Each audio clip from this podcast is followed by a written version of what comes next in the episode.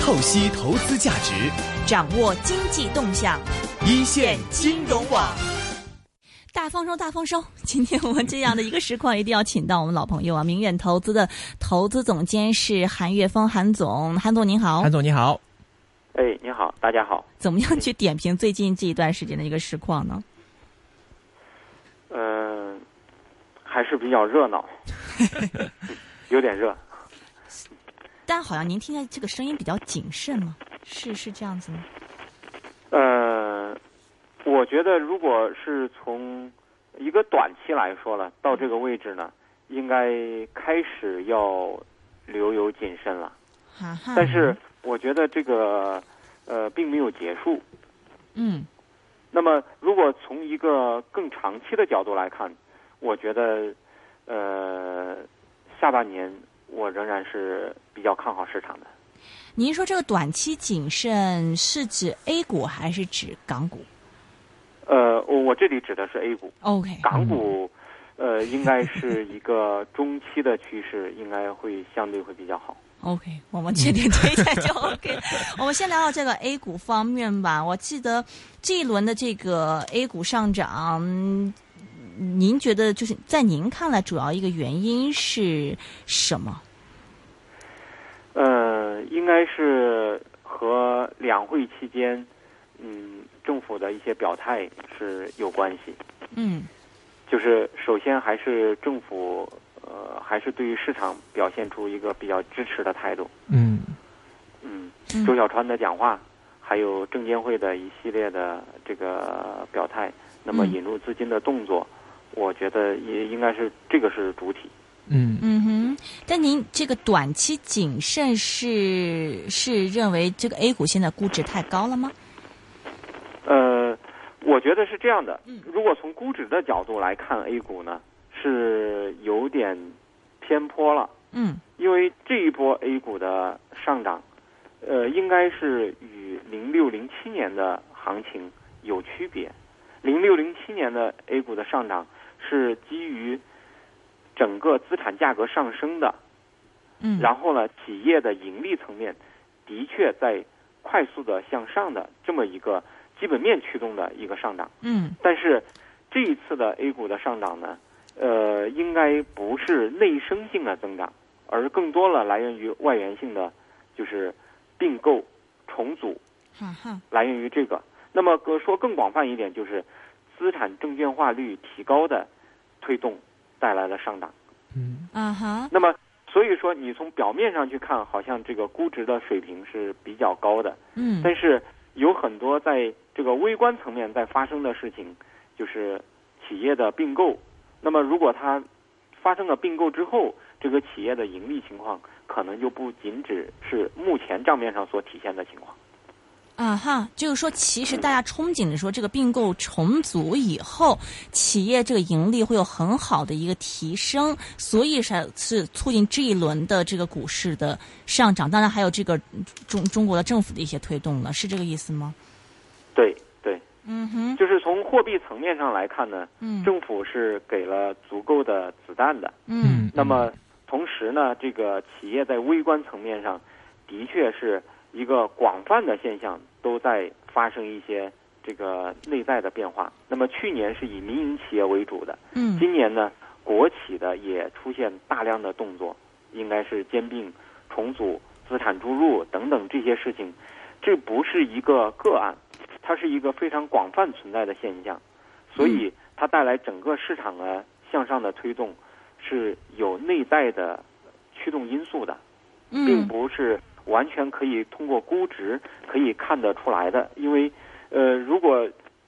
这个公司现在的盈利情况不好，如果注入一个很大的资产，那么嗯它迅速的就把之前的这个空白填上了。嗯嗯，所以我觉得这是呃市场上只仅仅是从数据上去看，好像有点看不懂市场的一个主要的因素。嗯，但您说的这个短期的谨慎，又是就是从哪一个的这个嗯判断标准来得出来的这个这结个论结论呢？那么从短期来看呢，应该是尤其是中小股票为主体的这么一块儿的涨幅短期过大，嗯都涨了不少。嗯呃，应该是整体的这种上涨。那么技术上也需要面临着有一个阶段的修整。 ，OK。其实我们讲到说，今年这股市上涨，很多人现在有一点点这个，呃，阴谋论的一个讲法，就是说，因为企业的这个负债。太重了，然后中国经济又在下滑，所以现在我们不印钱是印股票，然后就让这个嗯股民们进去帮忙企业解决这个、帮国家解决这个企业负债的一个问题。对这样的一个讲法，您怎么看？呃，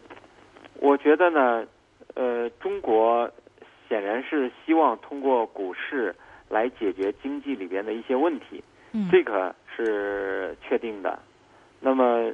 呃，是不是呃把大家骗进去就那个就就就不管了？这这个我觉得，呃，要看呃投资人自己在这当中的选择。然后嗯嗯哼最终呢是取决于这一轮资产证券化到了尾声的时候，是不是我们的经济通过这一轮资产证券化，企业拿到资金以后能够开始出现转型。嗯如果大量的企业出现了转型，那在一个资产证券化程度很高的一个状态下，我们的经济转型也就自然就发生了。啊嗯，您觉得应该说嗯这、这个过程也是一个赌国运的过程吧。赌国运， 您觉得您觉得有多大可能性实现？呃能，实现吗？我们现在来看呢，嗯很多企业在做的事情，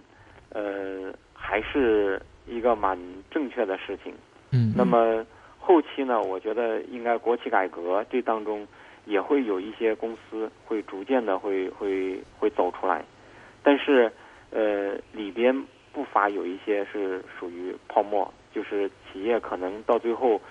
仅仅是为了炒作，里嗯边有这样的情况。嗯哼，我记那得所以说，嗯投资人在这当中选择的时候，还是要呃有所取舍。 OK，在聊怎么取舍之前，我记得以前跟您做访问的时候，其实您对嗯中国经济或者说股市比较担心的一个问题，就是债务风险方面一个问题嘛。那么现在我们看见国家有通过这个股市去试图解决这个问题。另外呢，就是呃地方债的这个置换也在不断的进行当中。您现在对于这个股市或者说对于这个中国经济的这个担忧是在哪边呢？呃，我觉得短期的情况来看呢，应该是原来的担心债务出现爆掉的这个风险呢嗯在下降，嗯政府呃一直在逐在在做这个拆弹的工作，逐渐的把一些引爆点慢慢的把它给拆除掉，然后同时呢，就是银行如果在这一轮资产证券化的过程当中，能把一些不良的资产逐渐的给剥离出来，嗯那么对于银行来说，也会进入一个正向的循环。呃，特别是如果是在市场呃有一个阶段的这个上升之后，银行能够再有一些这个新的这个业务的转型发生，比如呃现在银行可能会发生的呃像一个混业经营性质的这些这些动作出来。嗯那么可能有一些事情会慢慢的向一个正向的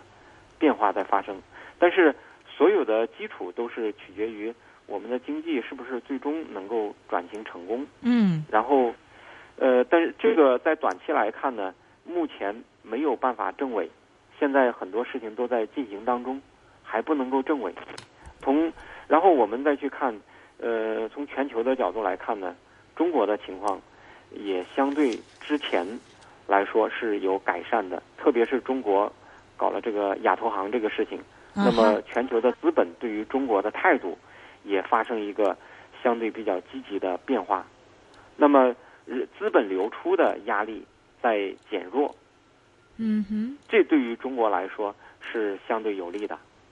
哈哈，您刚提到亚投行这个事情，对于这个外国资本对中国态度有所转变，这从哪方面可以看出来？呃，因为在这之前呢，呃，事实上市场最担心的就是这一波行情到尾声的时候，大量的资本会流出嗯到，比如到美国、到到国外发达国家。嗯，那么对于中国人民币呢，长期来说是贬值的。嗯那么对于中国所推动的一路一带，大家也觉得是最终可能也是个泡泡。呃，因为很多不发达国家，你根本就收不到他钱嗯，是就是你在实际的这个操作的过程收不到的钱。那么我们这个亚投行做了以后呢，大家都变成成员之一，这个对于收款的问题呢，有一定的约束了。那么这个事情的可行性就提高了。如果这个事情的可行性提高，就一定程度上能够消解国内的一部分过剩产能。啊哈，那这个对于我们的债务的问题的解决也是有利的。啊哈，所以反而是这件事情，其实让现在这个资本方面对于中国又有一些转变，就资本的外流的压力是在减轻。对，同时对于人民币的态度，嗯，那么，呃，如果是没有这些外部的因素，嗯那么人民币呃仅仅是跟着美元去升值，那么大家觉得这个完全是政府操纵的。那到后期呢，呃，觉得可能还是个泡泡。嗯但是如果是真的是我们一路一带的这个进展能够如期的推进，那么人民币会被广泛的使用。嗯这个时候，呃，特别是今年还有一个这个中国在争取这个 SDR，那么如果中国能够嗯拿到这个特别提款权，那么人民币的使用就会更为广泛，嗯变成储备货币之一。那么嗯这个时候，人民币贬值的预期会大幅度的下降。嗯呃，那这个时候中国的资产对于海外资本的这种诉求会开始上升，大家会开始有对海外的这些资本开始有吸引力。嗯哼，不过呃，今天发布一个数字，就是出口数字嘛，其实大幅的不及预期。那么基基本上分析都是认为说，一个是人民币的这个汇率过强，另外一个是海外复苏的，嗯，这个这个这个形势进程又不是不是很明朗，而且你你很明显可以看得到，过去一段时间是密集的出台各种的这种政策，中领导层各种喊话，我们要稳住经济啊，怎么怎么怎么样。现在的这个经济方面的这个呃增长的隐忧，是不是还是蛮大的？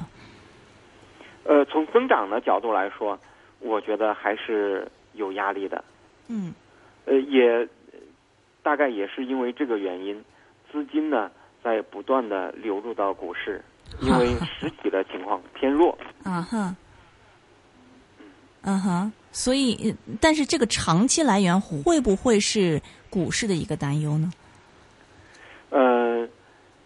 所以说，就是从长期来说，还是要看你的经济是不是最终能够转型成功。嗯而经济转型成功的驱动因素，实际上到最后，有可能还是来源于股市。哈哈，比如说，呃，大量的企业通过上市，嗯然后开始做投资，嗯，那么投资产生了收益，这个时候，当我们这个资本市场占比在整个这个 GDP 的占比越来越高的情况下，越来越多的公司真的是在资本市场拿到钱以后投入到实体当中，又开始有比较好的收益。嗯对于我们的经济来说，它就是一种转型的向好的方向的发展的一个过程。但是短期来说，嗯我觉得有一个换挡的过程，就是会有这个压力。这个压力呢，政府看来是希望通过，比如像“一步一带”，嗯或者是像一些呃重点投资的政府鼓励投资的领域里边来做驱动的，比如高铁。哈哈嗯， ，OK，嗯，那您觉得这些这个高铁政府带动的这些这个您说的这个提供的弹药，能够对中国的经济带来一个持久性的影响吗？能够带来一个长期效应吗？呃，应该是这么说，就是如果说有大量的公司上市，那么之前呢，我们的经济主要依赖于政府投入。嗯，就变成由若干个小的主体来做投入。这个时候呢，它的效率应该比政府集体的这种投入要高。嗯中间肯定会有很多公司，他们的投资也会是失败的。呃，但是市场会出现自我的选择，有好的公司就会越来越强，嗯这个到最后呢，实际上还是要看这个，我觉得资本市场是经济转型一个重要的一个枢纽。嗯嗯，OK，所以一切就是看这个，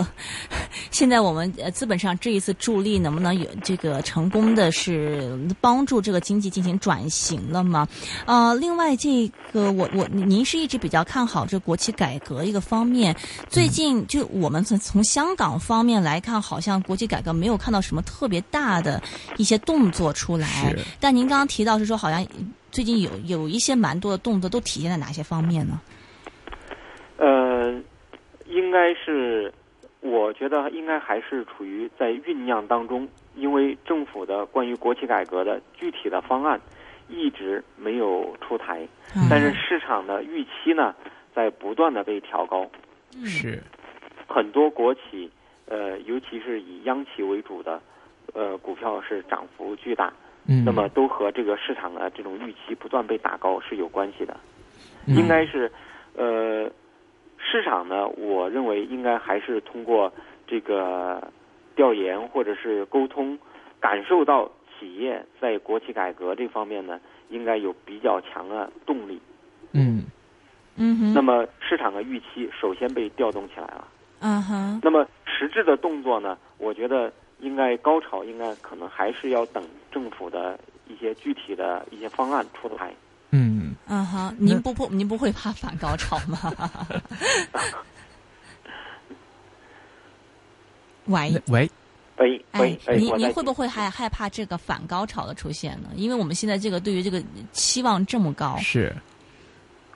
呃，我觉得国企改革这个事情是肯定会做的，嗯哼，这个事情是不会是最终肯定不会让市场落空的，因为嗯这个是经济转型的一个重要的一个支点。嗯，那您觉得这个国企改革带来的助力和影响，它最终的带来的经济效益可以达到市场的一个预期吗？呃，我觉得有很多公司应该会能达到这个预期，因为嗯我们还有现在就是这几年，呃应该是前两年，这个大量的民营企业做了兼并收购。嗯呃，目前呢，现在来看，国企是基本上没怎么动，而嗯国企呢还有大量的资产是没有上市的。嗯那么这些肯定是要通过资本市场完成资产证券化的。嗯哼，那么这些资产上市以后，如果能够再通过我们的员工持股或者是各种激励，呃，我觉得有一些资产会产生比较明显的收益，因为很多国企主要的问题是效率低下，而效率低下是可以通过改善治理来解决的。嗯哼，今天像是这个招商银行，它嗯复牌，它就是说这个给员工员工持股这个60计划嘛，是不是对差不多是这个意思呢对对对对。 ？OK 将 OK，来将来这种情况呢，还会比较多、比较广泛的会存在。哇，那太棒了！以后每天港股出现一只，一天暴升二升二三的一只股份。所 OK，以嗯，从这个角度来看，市场的上涨并不是完全非理性的。哈哈，也是您这个今年起码今年都看好的一个重要原因。对对对， OK，您现在这个比如说在 A 股方面的部署怎么样子的，可以讲一下吗？我们现在做的呢，应该是呃和国企改革相关的投资还是会偏多一些，嗯这个是怎么样去这方面选的？布局会偏多。是怎么样去选择呢？就是我们去寻找一些估值比较低的这些国哦，企并股不份。是嗯完，并不是完全是通过估值看。嗯嗯。那么我们会首先是呃从现在来看，央企嗯，和一些重点区域，就是你比如像深圳的国企改革，哈哈像，那个江浙这边的国企改革，呃，有一些会做的会相对比较快的，然后央企是已经明确这几家试点的，我觉得这些都是相对呃在短期来看比较重要的项目，嗯，央企还就有是他们的明明朗度嗯相对于呃其他的国企来说要高一些。嗯哼，呃为什么深圳和江浙国企改革，您说是会快一点呢？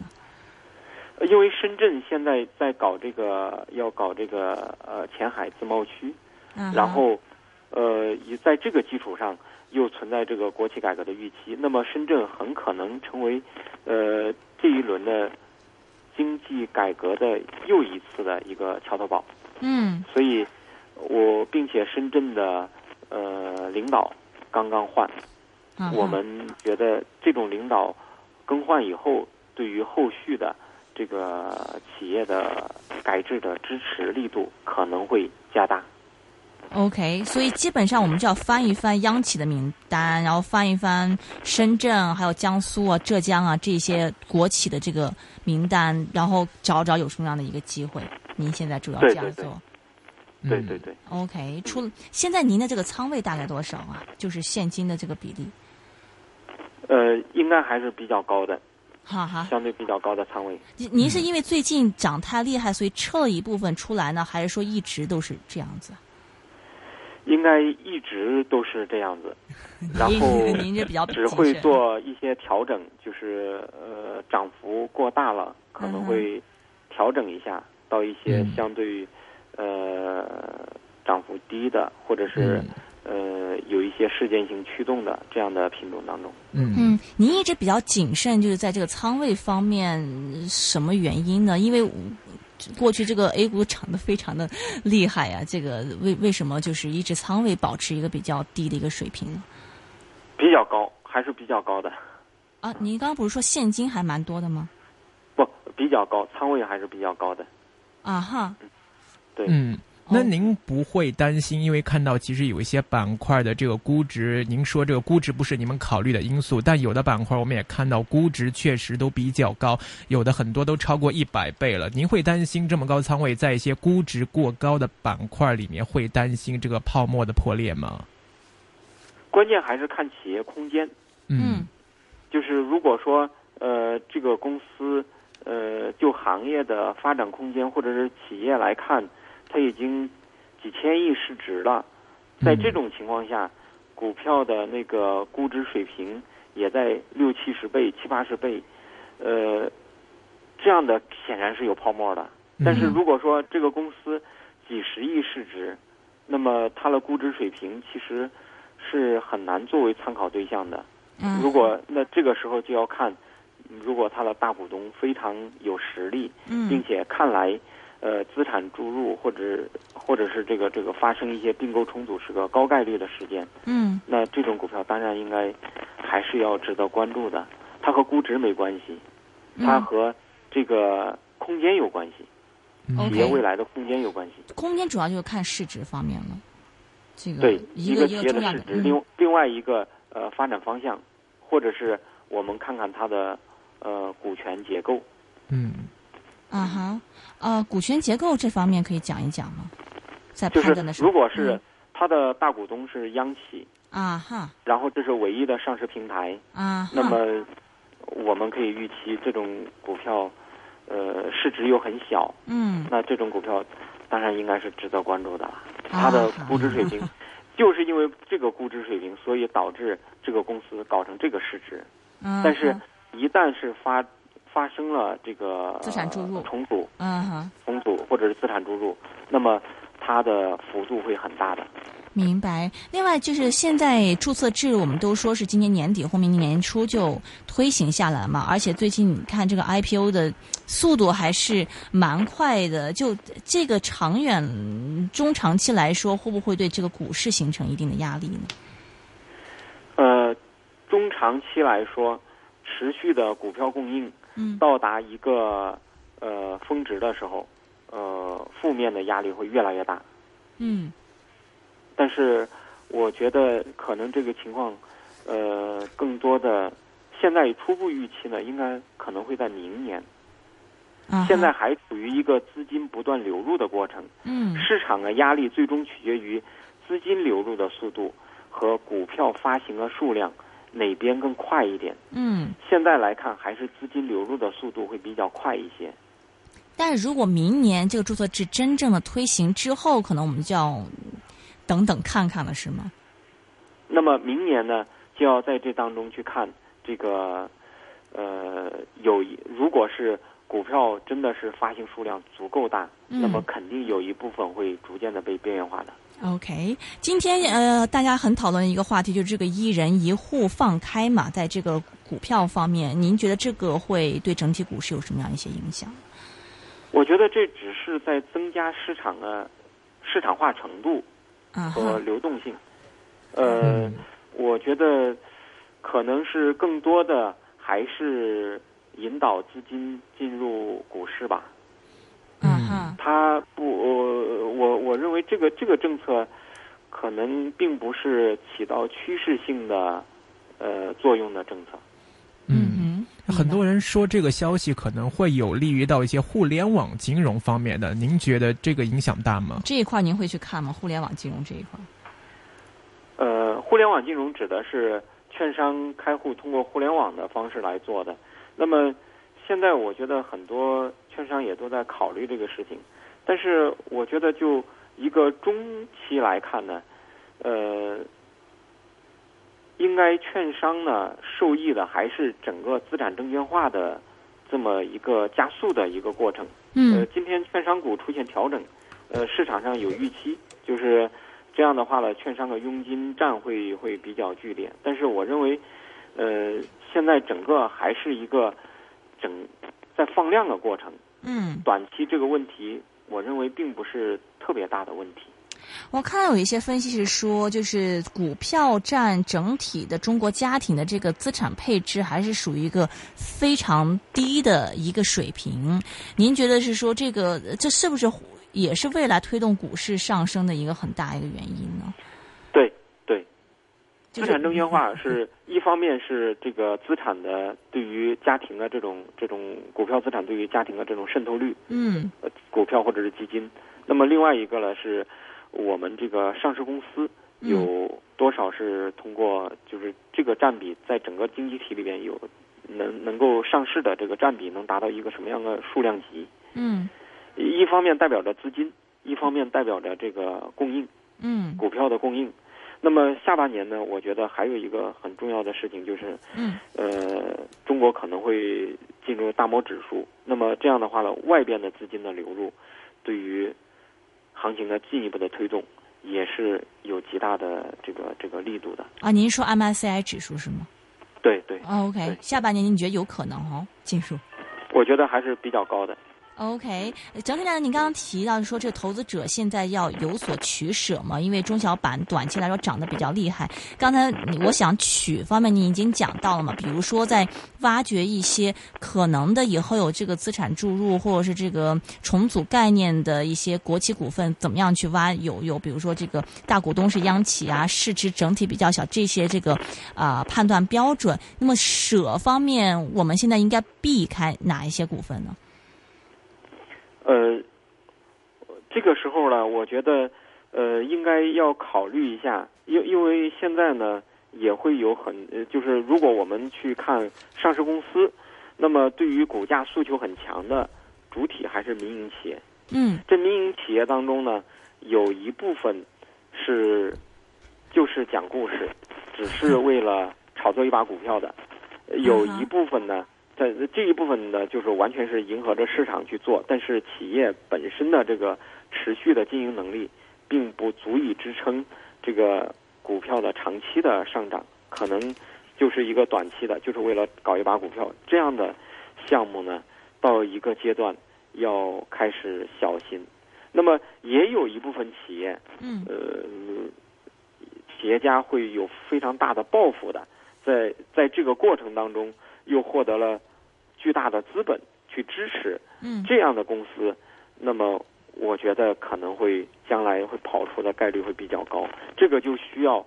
去具体的去和公司沟通，了解企业的想法。明白。最后几分钟，我想我们聊一聊这个港股方面的这个问题吧。您您最近有参与到港股这这边吗？有没有？有，一直都有，哦，是吗？但那是一之前港股确实处于熊市。嗯哈。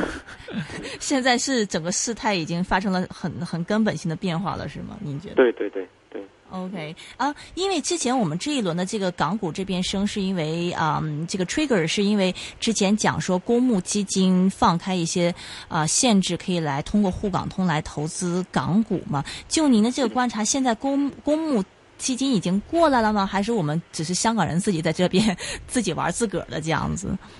应应该呃，主体不是公募，啊哈？应该是个人投资者会比较多，或者是一些那个呃非公募的一些机构，嗯然后嗯、通过沪港通的方式，或者是企，就是还有大量的个人投资者，呃，在开港股的账户，嗯哼，但应该主体是这个。是，但你看现在我们这个港股和 A 股的这个价差，一这经过几天已经拉的，就是比以前已缩小蛮多了嘛。到时候公募对基金真还会过来吗？ 嗯对，呃，这个已经不重要了，因为呃结果已经 完成了。啊哈，那那您那觉么嗯得更远的未未来呢，应该是即使要去做港股，那应该嗯也是有技术性的，是呃，技术性是就是您您会选择一些是要有选择的过程，而不是完全靠这个呃灌水灌进去的。嗯。嗯您比如说这个，我们都比较好奇说，内地的这些基金经理们会对港股什么比较感兴趣吗？您您可以跟我们分享一下吗？呃，我觉得呢，一方面是有很多香港的公司嗯有很好的质地，但是这个确实还是很便宜。嗯呃嗯，这一类的品种肯定会被挖掘，因为中国就是国内啊，嗯我们的研究是相对于这个香港来说，我的感受是，研究是研究能力，我们的整个研究的产能嗯，是也是过剩的，非常强大。对，研究师就是很多嘛。 对，嗯那么其其实这个这个也是中国所具有的特征，它也嗯就就是它它具有那个工程师红利。嗯实际上呢，对于这个分析师也是有这个红利的。嗯那么，一旦是可以在香港市场去挖掘，一定会有这样的品种被挖掘出来。嗯，嗯那哼除了这个价格便宜之外，这还有哪些是研究的一个方向或这个取态的看的关键的因素呢？呃，就偏好来说，嗯，那么你可以看 A 股的这个偏好、嗯 a 股的偏好是医疗、互联网，嗯哈，呃，类似这样的都是 A 股选择比较多的一一类股票。嗯哼，那么，呃，现在去看呢，像那个呃集成电路，嗯哼，这些有一些公司在 A 股当中，这个价格香港的价格有一些是明显的比较便宜，并且有一些还有一些独特性的嗯这样的公司，相对来说在香港就容易找到。明白互联网的公司，香港的金山软件、腾讯这样的公司，嗯都是国内没有的。是、嗯最后几十秒，最后几二十秒钟，想问问您，现在如果我们投资的话，您会建议投资者会把港股的仓位调高一点吗？还是怎么样？我觉得香港的投资还是要保持理性，要嗯，从选股的角度去考虑。明白。哦那么在上一周呢，我就会比较建议大家看一看 B 股。好，嗯那么 这这两天港已经股涨的完了投资，OK，相对